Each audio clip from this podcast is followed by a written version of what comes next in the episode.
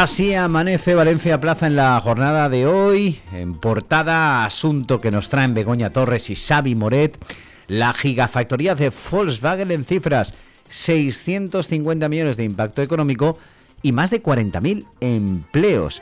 Eh, después de que el diario oficial de la Generalitat publicara el inicio del procedimiento para la declaración como proyecto territorial estratégico de la planta de Volkswagen, en Sagún, nuestros compañeros hacen pues eso, con la documentación presentada por la compañía, una estimación. Eh, la inversión total se sitúa en torno a los 4.500 millones de euros en el periodo comprendido entre 2023 y 2026.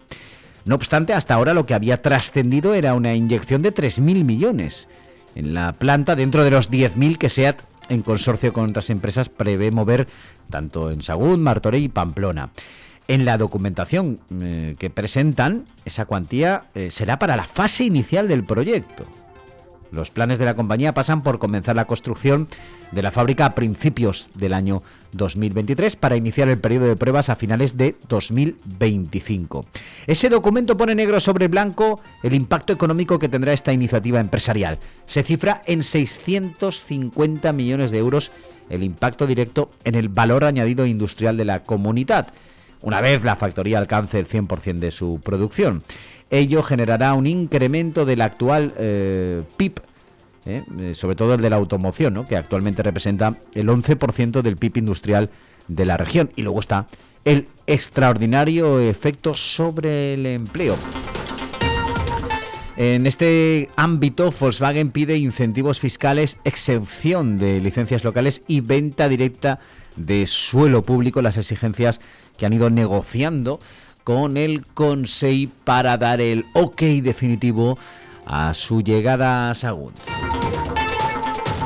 En clave municipal, Grechi pide preferencia en el dinero sobrante del ayuntamiento para tapar los agujeros de la EMT el ayuntamiento obliga a la empresa municipal de transportes a un plan de contención a cuatro años para paliar su mala situación. Además, Bertolín lleva al TSJ a AUMSA para que le compense por las pérdidas del parking del Cabañal. Más cosas hoy en Valencia Plaza, la crónica parlamentaria de Marta Gozalvo. La rebaja de sucesiones de Puig, un error para Compromís que rompe el acuerdo del Botánico.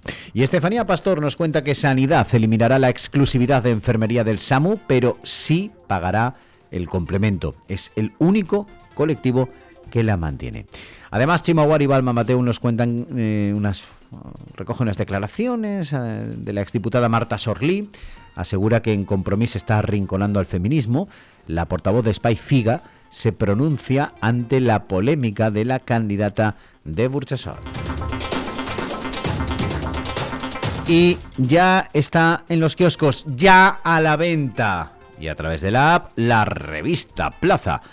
Protagonista Inelcom, la empresa setavense fundada por Vicente Quilis y hoy dirigida por su hijo Javier, es un auténtico referente internacional en tecnología e ingeniería adaptadas a las necesidades de sus clientes, unos productos que diseñan cual piezas de orfebrería. Bueno, no en vano la otra pasión de los Kilis es el arte y prueba de ello es su colección formada por 355 obras de 103 artistas. En este número de la revista, además, cuatro autores nos cuentan sus claves para alcanzar el sueño de ser escritor. Hablamos con Enrique Ginés, la voz de la radio valenciana. Conocemos la historia de Stomby y los instrumentos de metal más avanzados del mundo y mucho más hoy en la revista Plaza. A los kioscos, un día lluvioso, fin de semana, para leer y disfrutar. Y como es viernes, como siempre tenemos la guía hedonista. Por cierto, para los que son de Valencia, vuelve Fabián. La Catedral de los Buñuelos con chocolate ha pasado de la calle Ciscar, donde peregrinaban cientos de miles de valencianos, sobre todo en Fallas, y se van a la calle Moratín. Nos lo cuenta Vicente Marco. Y también tenemos cinco barricas.